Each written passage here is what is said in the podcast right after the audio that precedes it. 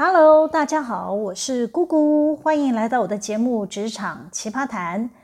呃，我之前看了《商业周刊》第一千七百九十五期呢，介绍了台积电前财务长何立梅，其中呢有段访问的内容让我印象深刻，就是访问了与何立梅共事多年的工作伙伴蔡能贤先生。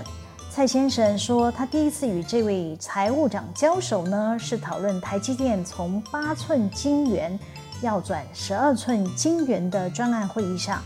蔡先生啊，在会议里向高层报告计划的开支，心里想着，等等这个财务主管啊，一定会跳出来管东管西。蔡先生说啊，他万万没有想到何财务长的发言完全跳脱财会人员的思维。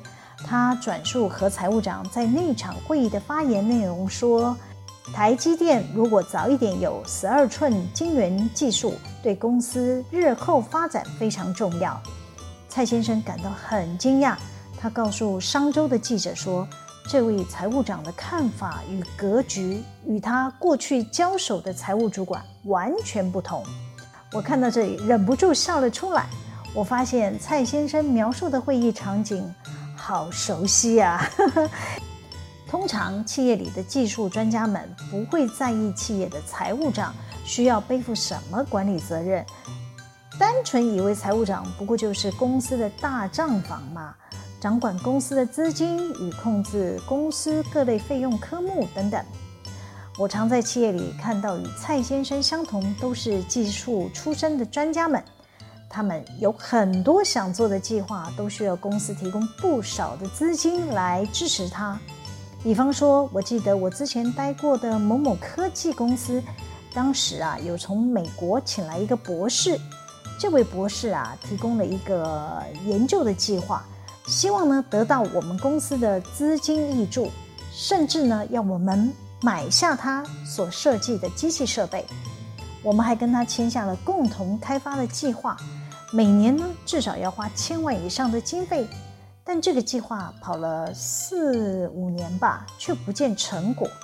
这位海归博士还是信誓旦旦地说：“哎，再给他一点时间，他一定可以有所突破。”那与此同时呢，海归博士的聘雇契约也到期了，必须要做出是否续聘的决定。那我就先问引进这个计划的总经理啦，他就说：“啊，当然要继续啊。”研发就是一场马拉松嘛，坚持才会有成果。于是呢，我就帮忙跑续聘合约啦。但是啊，跑到大老板那一关呢，我就被打了回票了。大老板的看法完全不同。他说啊，这个研发计划呢，我不认为会成功，应该要暂停了。已经给他四年多的时间，公司还是要将资源集中放在可以执行的开发案上。所以啦，当企业的资源有限，对那些一直在流血的计划看不到研究成果的，就该壮士断腕，保持企业的资金，才可以让企业继续生存下去啊。况且啊，不是每个企业都可以像台积电一样，无需为钱发愁。多数的企业行号的财务长啊，每天可是为了钱在周转。压力大到无法睡觉，甚至要看医生吃药的，这也是时有所闻哦。其实，好的财务长要参与企业的营运，要掌握未来三五年企业扩张的资金需求，要知道企业预备进行的计划要花多少钱，他才能及早规划企业的资金。倘若企业没有钱，要从哪里找钱？最好还能找到不用付利息。或者是利息很低的资金来源，才能凸显这位财务长的本事啊！总之啊，财务长这个职位就是要穷尽一切的能力，把企业要用的钱都给我找出来。可能有人听到这里会觉得不可思议，很想提问：姑姑姐，你太浮夸了吧？企业财务长不是整天坐在办公室里看传票、盖印章就好了吗？那个是不缺钱的企业，财务长可以躺着干，好不好？遇到资金紧俏的企业，财务长可不能装睡呀，一厢情愿地认为那都不关他的事，董事长或者总经理自己要跳出来想办法处理吧。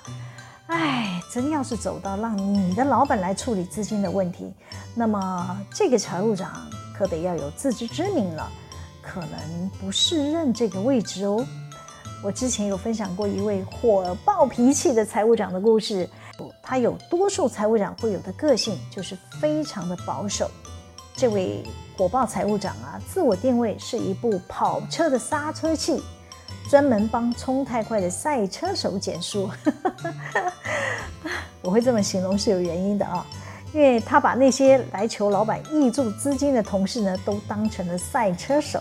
他说啊，那些人呢，只管往前冲，不管这部车是不是年久失修，或者是已经没钱送修。当然，再加上这位财务长运气不太好了，他当财务长的期间呢，碰到公司营运呢逐年的走下坡，造成这位财务长能筹措资金的管道是有限的。每一季要出财报的时候呢，就是他脾气大爆发的时候，因为呢。又是亏损呢，没有办法拿漂亮的财报呢去向银行融资，没有源源不绝的活水进来，就无法投资新设备帮公司转型。那位财务长啊，都会在背后骂业务太懒惰啊，骂研发太无能啊，骂那些让他很难做事的人。唉，当有其他部门啊想找大老板报告新的研究计划。他就像极了前面蔡能贤先生说的那一类型的财务主管，就是喜欢问东问西，问完了呢，还是投不同意票啊，最后啊还义正言辞的说了一顿，告诉大家说，大家应该要先想办法把公司财报转正啦，现在财报这么难看，银行都不会理我们呐，哎，就是把会议气氛搞得很僵，因此啊，他的人缘不太好。他把公司主管全部都得罪光了。对企业主来说啊，公司没有多余的资金，又有非做不可的计划，那这位财务长的使命就是要帮公司找到资金，帮老板解围嘛，企业才有能力翻身转型啊。我能够理解，对亏损企业的财务长来说，各种资金调度的问题难度很高。总是需要帮企业老板找出对策。如果只是保守、被动的等待，却没有帮企业找到新的活水进来，这类型的财务长啊，就只能说是会计主管，不能说他是有格局的财务长。至少他要去试嘛。但这个财务长都没有，他就真的只是关在办公室里看传票、盖印章。后来当然就是自己离开啦。我因为工作关系啊，也认识了几位财务长，有汲汲营营想着经营人际关系，以后呢他好呼风唤雨；那还有呢，整天想着如何跟外面的人勾结串谋，谋取东家的经营权的；那也有无所事事，做事呢都是下属在做，出事呢是别人来扛。更有啊，喜欢结党营私、陷害忠良，不是啦，是排除异己啦。这样子他才能操控老板嘛，让老板只听他财务长一个人的指挥就行啦。哎，就是没有机会可以认识到像台积电、何丽梅这么优秀的财务长喽。哎，可能有人听到这里又会说了：“姑姑姐，你怎么都遇到怪咖呢？是不是？”所以了，我的节目才会一直有素材，可以继续跟大家分享许多有趣的故事喽。好，我再分享另外一个财务长的故事。哎，这个就是我刚前面讲的啦。哎，就是无所事事，做事也是下属在做啊，出事就是别人扛。他只想要财务长的头衔，却什么事也不愿意接手去做。我先帮他取个代号，叫 T 主管好了。这位 T 主管可是有会计师证照哦，也曾经在台湾知名的五大会计师事务所工作过，应该来说是经验丰富、驾轻就熟才对啊。但我多次观察他，发现他的个性相当的懒散，是个怕麻烦、不够积极进取的财务长。比方说，有事业部门来问产品成本的计算问题，他会说：“啊，他不熟悉公司的制程。”他找这个实际负责成本会计的主管来答复吧。好，这个借口呢，在刚上任的时候可以用，但是这么多年过去了，他还是同一套说辞，你就知道他多不用功，他没有心想要了解公司产品的制成。哎，我就很想问了，是因为你有会计师证照了，你就认为这个工作是稳当的，你可以停止学习喽？再来说资金调度的事吧，他也可以全部推给他的直属老板。就是最高层的啦，他会说：“我来应征就跟老板讲过啦，我没有做过财务的工作，我跟银行没有往来经验，我也不会资金调度，巴拉巴拉巴拉的。”好，当年因为我家老板急着要找一位财务长，那还是有会计师资格的财务长，面试的时候，为了怕这个 T 主管不愿意来我们这间小公司，我家老板竟然说：“啊，没关系，资金调度我可以帮忙做。”啊！我在旁边听到都惊呆了。我很想说，Are you kidding？这个人应该不符合财务长的资格吧？啊，好吧，当时那种紧急状态，老板竟然答应要帮忙，但是已经过了很多年了嘛，总该学习接手处理吧。我跟各位报告，没有，这位 T 主管还是丢给我们家的老板处理，连公司要办现增。也是老板自己去找人找钱，总之啊，这位顶着财务长头衔却什么都不会做，够奇葩了吧？